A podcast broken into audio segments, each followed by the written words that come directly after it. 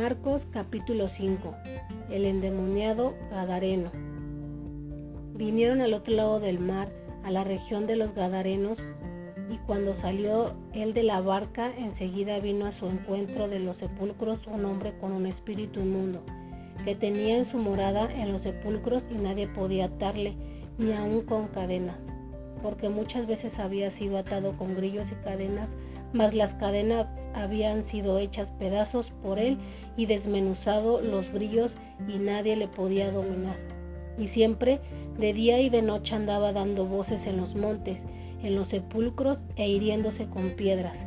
Cuando vio pues a Jesús de lejos, corrió y se arrodilló ante él, y clamando a gran voz dijo, ¿qué tienes conmigo Jesús, Hijo del Dios Altísimo?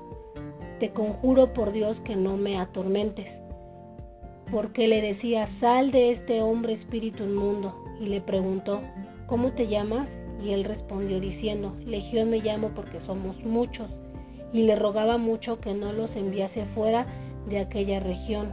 Estaba allí cerca del monte un gran hato de cerdos paciendo, y le rogaron todos los demonios diciendo, envíanos a los cerdos para que entremos en ellos.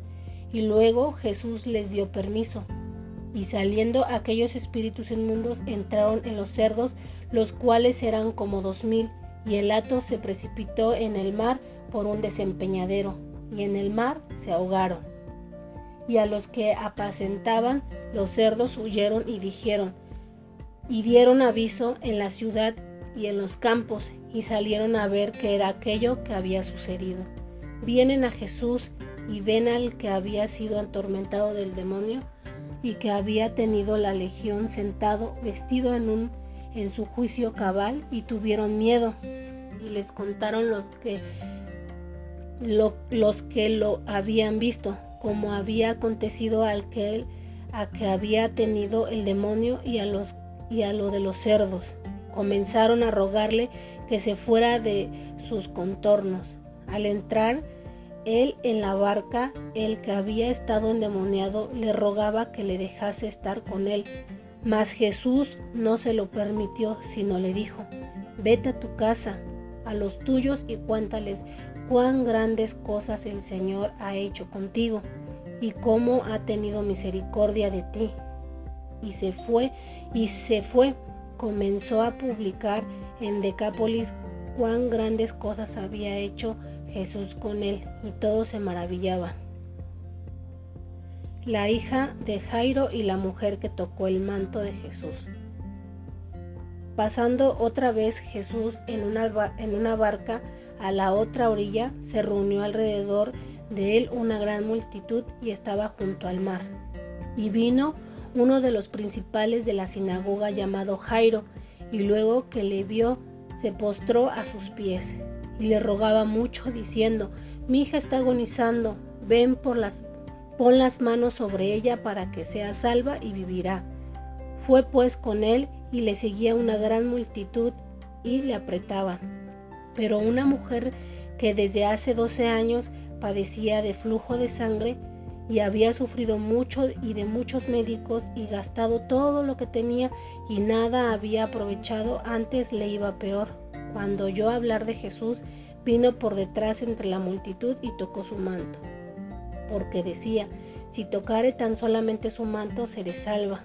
Y enseguida la fuente de su sangre se secó y sintió en el cuerpo que estaba sana de aquel azote.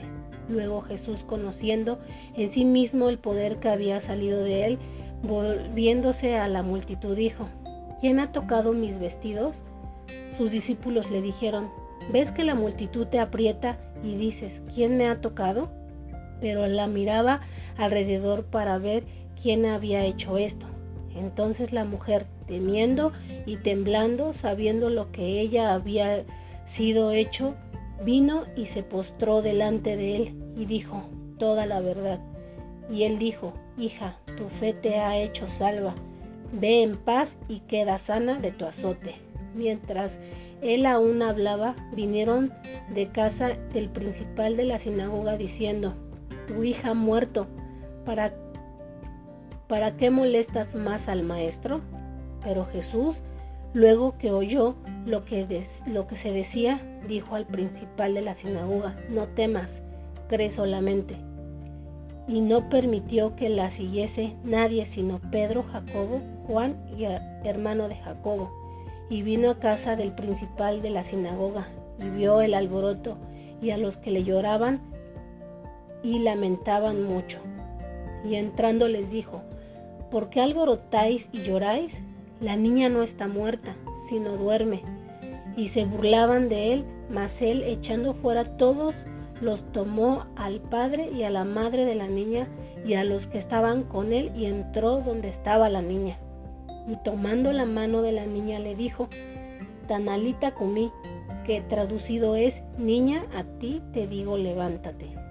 Y luego la niña se levantó y andaba, pues tenía doce años. Y se espantaron grandemente. Pero él les mandó mucho que nadie lo supiese y dijo que se le diese de comer.